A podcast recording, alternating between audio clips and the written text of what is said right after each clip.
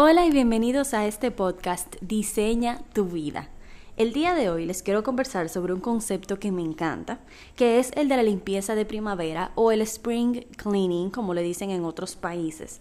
Es algo muy mantenido que postula la limpieza profunda del hogar al llegar la primavera. Al ser la primavera una etapa de recomenzar, de renacer, pues se utiliza mucho eso de limpiar para poder dejar que las cosas buenas pues lleguen.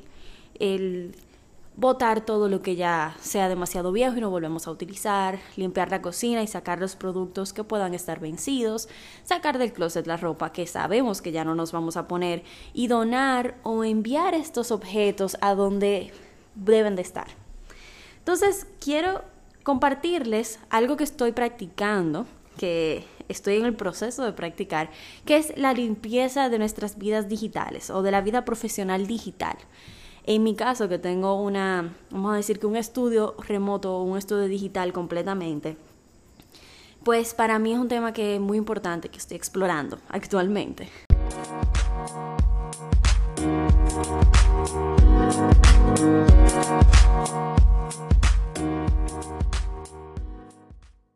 No es sorpresa que cada día vemos más personas con enfermedades que se enlazan directamente, no solamente con la dieta, que es un tema que también me apasiona muchísimo, sino que son directamente relacionadas con el estrés al que nos sometemos cada día en este siglo XXI, ya que tenemos tantas, tantos frentes abiertos, tantos insumos de información, tantas cosas que atender, que dedicarle atención cada día.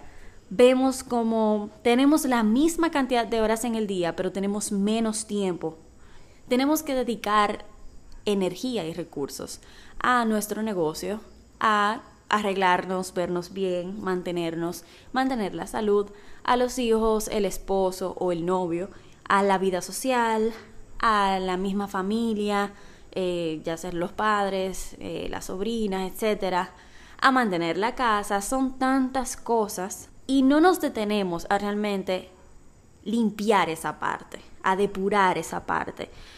Ya que a eso hay que agregarle un concepto que se ha venido desarrollando últimamente, que es el de la vida digital. El tenemos una vida en las redes sociales, tenemos un blog, tenemos un correo que manejar, tenemos el WhatsApp todo el día ahí con las notificaciones, nos llama muchísima gente y no nos detenemos a crear un proceso para cada uno de estos, de, de estos insumos, ni a depurar qué realmente merece nuestra atención y qué no. Yo entiendo que debemos ser más celosos con la energía que tenemos cada día y con el tiempo que empleamos, con las acciones que hacemos, con cada una de las cosas en las que invertimos nuestra apreciada vida. Entonces, esto de spring cleaning es algo que quiero extrapolar, que quiero ampliar, que quiero que se aplique también a esta parte. Empezando con, por ejemplo, los seguidores que tenemos en Instagram. Creo que es el primer ejemplo, porque ¿cuántos de nosotros no seguimos miles de cuentas? Si hay gente que sigue miles de cuentas, tenemos miles de posts a los que tenemos que prestarle atención, que bueno, ni siquiera le prestamos atención porque ya no ni siquiera es calidad sobre cantidad, es cantidad y la calidad pues aparece de vez en cuando. Entonces, si nos preguntamos cuántas personas no seguimos por puro compromiso o por miedo a cómo reaccionarían si las dejamos de seguir o las seguimos simplemente porque todo el mundo las está siguiendo y no queremos perdernos de nada. O cuántas personas no seguimos simplemente porque un día pensamos que, ah, bueno, mira, ha subido dos, tres posts que me, que me llaman la atención, pero que ya no estamos en ese lugar, que ya lo que ellos dicen no nos habla, no nos sentimos identificados o no nos están aportando nada para la etapa que estamos viviendo. Entonces, una práctica que estoy empleando es el de mantener la cantidad de personas que sigo en la cuenta que más utilizo en 150 personas. Me parece que es un número que puede tener un buen balance entre la familia, la familia que realmente pues sube cosas que nos interesa ver. En mi caso, fotos de mis sobrinas, fotos de mi familia que no están viviendo en el país. así como aquellas personas con las que tenemos una conexión de negocios y sí postean cosas con las que nos podemos identificar. También esas personas que nos inspiran, que nos educan, que nos dan contenido de valor, que realmente cada día uno va a buscar esos stories. Es como que, ¿qué tiene fulana para compartirme hoy? Esas son las cuentas que yo trato de mantener dentro de, pues, esas 150 personas, ese límite que me he impuesto a mí misma. Y cada vez me he hecho un compromiso que cada vez que yo veo un story o un post que yo diga, mm, quién es este? O ¿qué ha estado subiendo esta persona? O no sé, como que me parezca ya me haga sentir un poco extraña, pues darle un follow no es un pecado darle un follow, nosotros tenemos un poder y es el de preparar el entorno digital para que nos sirva a nosotros y no nosotros a él. Nosotros no estamos a la merced de nuestros celulares, de nuestra computadora, de las redes sociales. Ellos están a merced de nosotros. Y así como nosotros los utilizamos como una herramienta de negocios, también podemos utilizarlo como una herramienta de desarrollo personal, de crecimiento, podemos sacar todo eso que no tiene ningún tipo de valor, ni sentimental ni de crecimiento, y rodearnos con cosas que sí pueden influenciarnos de manera positiva. El criterio que utilizo entonces es este, ese sentimiento. Me pregunto, ¿me enseña? ¿Me informa? Y si me informa, me informa de cosas positivas, porque esa es otra. Seguir noticias, cosas que tal vez eh, sí es importante que la sepamos, pero que es un poquito trago amargo. Yo trato de hacerlo, que no, no rodearme de eso, sino ir a buscarlo en el momento en el que yo siento que puedo absorber eso. No absorberlo así, eh, por ejemplo, tengo un muy buen día y sale una noticia que tal vez me ponga un poquito nerviosa o a pensar o que me cause un poco de ansiedad, pues es algo que yo quiero tener un poquito más de control sobre esto. Además, si tienen una madre como la mía, créanme que se van a enterar. Así que yo más o menos utilizo a mami en ese sentido para que ella me, me filtre un poco esas noticias. Entonces el criterio, continúo con el criterio, eh, es el que no, todo lo que no vaya con la meta que yo me he puesto a mí misma personal, de a dónde yo quiero llegar, de qué yo quiero construir, cómo yo quiero pensar. O sea, qué es lo que yo quiero cultivar, pues para afuera. Entiendo que es una valoración muy personal y que no hay una receta. O sea que los dejo a ustedes a su criterio el, decir, bueno, estas son las cosas que yo me voy a permitir rodearme de ellas. ¿Y por qué ser tan fuerte? Pueden preguntarse. Es que cuando lo analizamos bien, señores, nosotros duramos entre 3 y 5 horas diarias en nuestros móviles, en nuestros correos, que eso es algo muy importante, para allá voy, en las redes, en los periódicos, en las páginas, en los blogs, en la televisión, en todos estos medios de comunicación que nos bombardean en el día a día. Y todo esto se va a nuestro subconsciente. Sin darnos cuenta, estamos accionando, estamos pensando, hablando, como esas personas, como esa información que estamos recibiendo. Y bueno, tal vez estoy exagerando un poquito ahí de, de que vamos a copiar la forma de hablar, pero todo eso se queda y cuando menos lo pensamos puede salir. Nos estamos rodeando de algo, como dice el refrán, el que anda con cojos al año cojea. Es algo que nos está influenciando directamente, que se está quedando.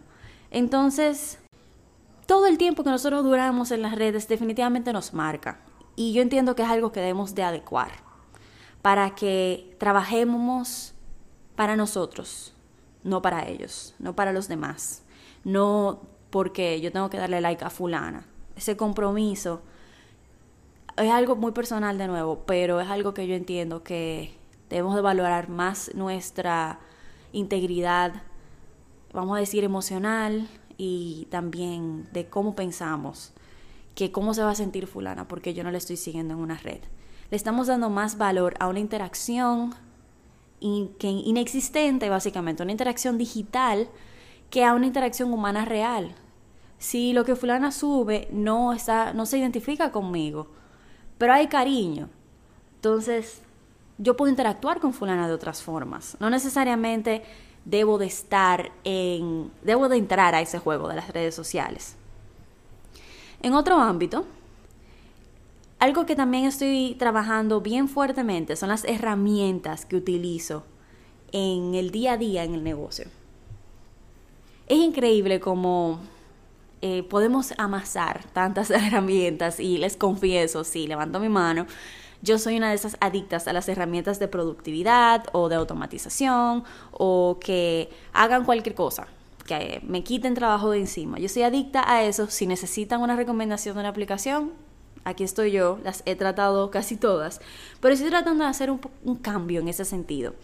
Y he invertido cierta cantidad de tiempo a evaluar, a probar nuevas herramientas o también el poner bajo la lupa a las herramientas que ya estamos utilizando para identificar si realmente me están sirviendo, si realmente están trabajando para mí y no yo estoy eh, pues en un mundo de fantasía pensando que está todo conectado de la manera más eficiente y no es así. Entonces, la he estado revisando. ¿Y cuál es el criterio con esta parte? Si la herramienta no se adapta a los criterios que ya yo establecí, que yo quiero que sean los que funcionen, pues no va. Simplemente yo hice una lista, hice una tabla, puse las herramientas que yo he ido encontrando, los precios obviamente, porque el presupuesto también tiene muchísimo que ver, cuánto yo estoy dispuesta a pagar por automatizar X. Y también las he dividido por cosas que yo ando buscando, le voy poniendo como etiquetas. Entonces, identifiqué cuál es mi necesidad qué es lo que yo quiero que hagan, cuáles son los parámetros. Y en base a eso he ido seleccionando las que yo creo que pueden hacer más cosas en una sola herramienta o hacer algo de manera eh, excepcional, o sea, de manera que realmente yo no le tenga que poner la mano. Entonces estoy en ese proceso, ya que Señores, nuestra, nuestros recursos mentales, la energía que nosotros invertimos en cambiar de un cassette a otro, es algo real. Nuestro cerebro puede manejar incontables conexiones en un segundo. Es un número exorbitante. Sin embargo, el exceso de inversión, el exceso de utilizar esa energía, de ese recurso, trae lo que dije al principio, el estrés. El estrés es esa respuesta del cuerpo cuando tenemos muchos, muchos insumos de dinamizar la forma en la que actuamos. Es decir, sí, pensamos más rápido, accionamos más rápido, estamos como en ese overdrive, moviéndonos, resolviendo, que esto y que lo otro. Pero el problema del estrés es que luego que salimos de esa situación, pues entramos en un estado de cansancio, de fatiga, de de que utilizamos todos los recursos al mismo tiempo y nos quedamos sin nada. Entonces, cuando estamos perpetuamente bajo esas condiciones, entramos a lo que se llama destrés. El distrés es como el estrés desagradable.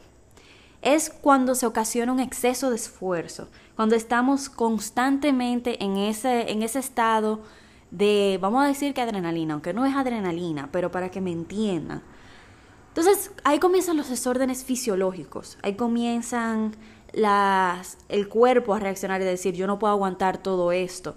Entramos en una hiperactividad, en el acortamiento muscular, en la somatización de ese estrés, o sea, el pasar el estrés de algo psicológico o algo, vamos a decir que algo mental que está sucediendo a algo físico y pues comienzan los, los efectos secundarios, las enfermedades las enfermedades inmunológicas, cardíacas, etc. Y este es otro tema, pero lo que quiero decir es que la importancia de nosotros hacer la limpieza de primavera es el eliminar cosas que pueden llevarnos a un estado de estrés innecesario, un estado de estrés al que estamos entrando por no tomar medidas preventivas. Entonces, vamos por ejemplo a hablar un poquito sobre la lista de correos a la que nosotros nos, eh, nos suscribimos sin darle mucha mente. Y luego no la sacamos. Entonces tenemos 200 correos diarios que nos entran, de los cuales solamente nos importan 3, pero tenemos que ver 200. Entonces ya de por sí el cerebro está entrando en un nivel en el que necesita más recursos para procesar esos 200 correos e identificar cuáles son los 3 que importan. ¿Por qué no simplemente tener un hábito de si me inscribí a algo y veo que no es lo que quiero? Me me salgo de esa lista. El, si hay alguien que me esté escribiendo, que me está causando algún tipo de estrés, aquí viene la palabrita, y es algo que no es necesario para mi vida, pues lo bloqueo, lo mando para spam. Entonces, la tecnología puede funcionar perfectamente para nosotros. Nosotros no, no, tenemos que estar a merced de ella.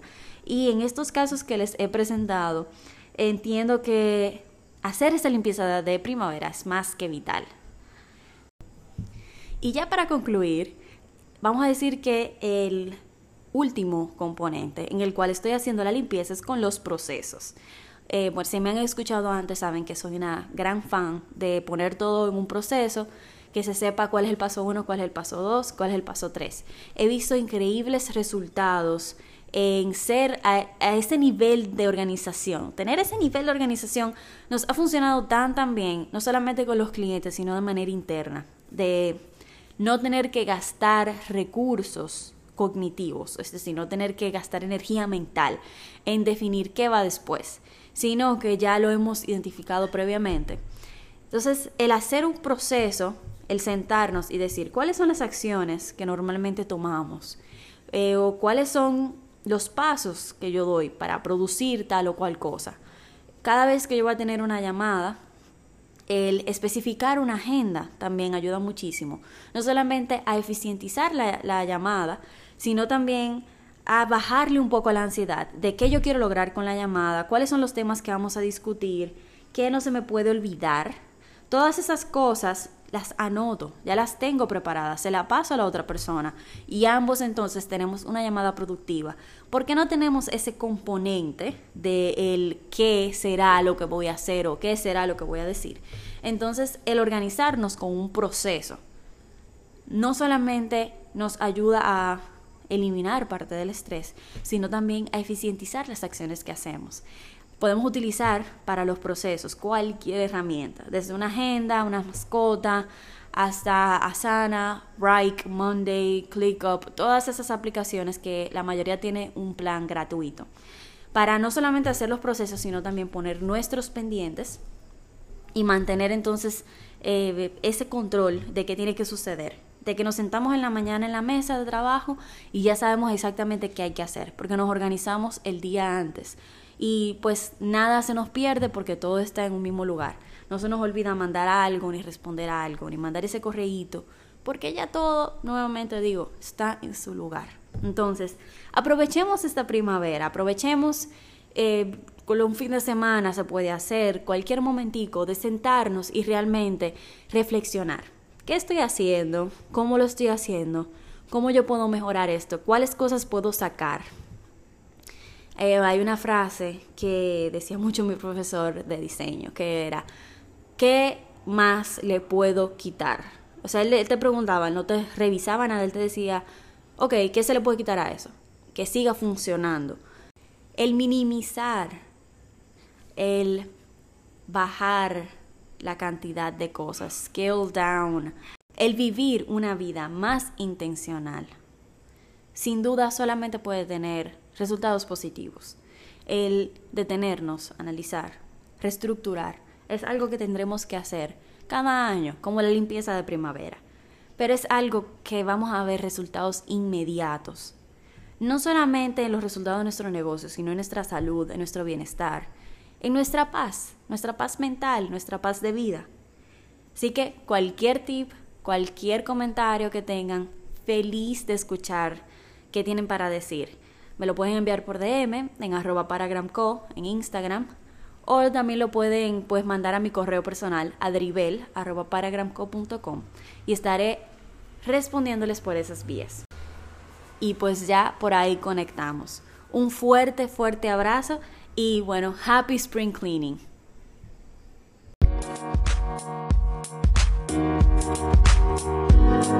Música